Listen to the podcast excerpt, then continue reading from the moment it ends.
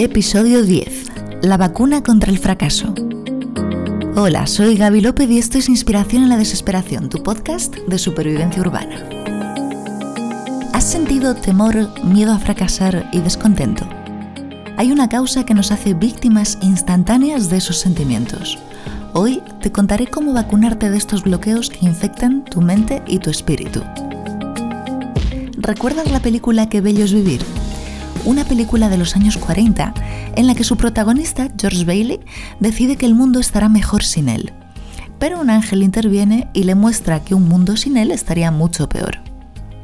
La vacuna para que tu mente no se infecte está escondida en esa metáfora. Si imaginas que algo de tu vida nunca ha sucedido, ¿qué sientes? Yo lo vuelvo a vivir como especial y sorprendente, y entonces me lleno de gratitud es ahí donde está la vacuna. La gratitud tiene una fuerza mucho más poderosa que la automotivación e incluso que la fuerza de voluntad.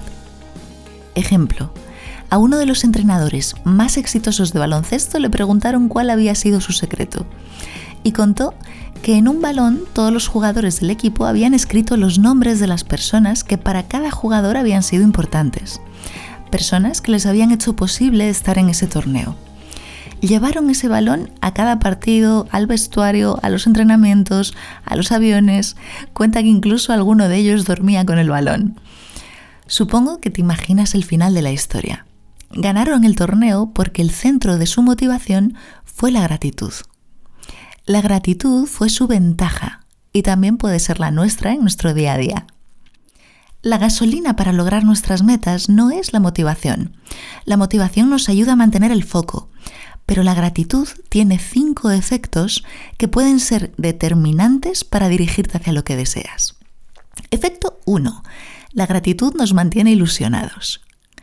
Efecto 2. La gratitud nos recuerda que tenemos influencia.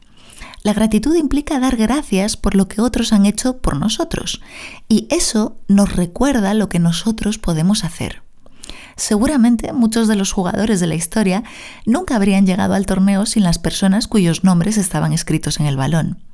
Pero aún así, fue a ellos a quienes les tocó eh, jugar, correr deprisa, mm, encestar el balón, y fueron ellos los que tuvieron que tomar acción en su vida.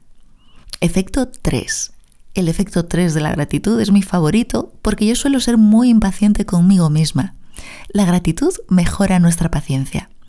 Alcanzar grandes metas toma tiempo y ante las dificultades o las esperas tendemos a abandonar.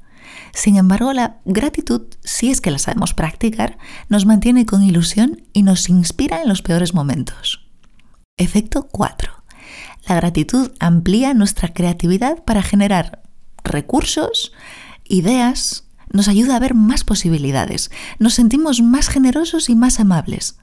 Sin gratitud, operamos desde un lugar miedoso que nos lleva al mal humor e incluso a la mezquindad. Efecto 5. Debido a todo lo anterior, la gratitud nos hace ser más resistentes y más flexibles. Conociendo todo esto, te animo a que practiques la gratitud la gratitud va a multiplicar todo lo bueno que ya tienes en tu vida y te va a abrir las puertas a más experiencias de crecimiento personal. Bueno, pero ¿cómo se practica? Por ejemplo, con un diario de gratitud. Yo lo escribo en mi agenda. Al empezar y al finalizar el día, escribo por qué estoy agradecida. Bueno, lo que sucede es que al practicar esto eh, termina convirtiéndose en algo mecánico.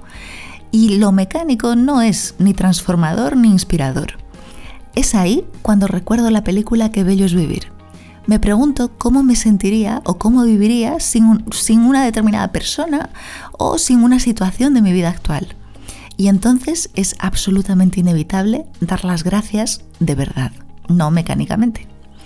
La falta de gratitud nos hace víctimas, una vez más, instantáneas de nuestras circunstancias.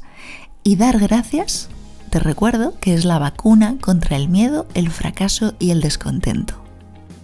Desde este lugar agradecido, sí que es posible diseñar un futuro mejor y marcar tus metas para dirigirte hacia ellas.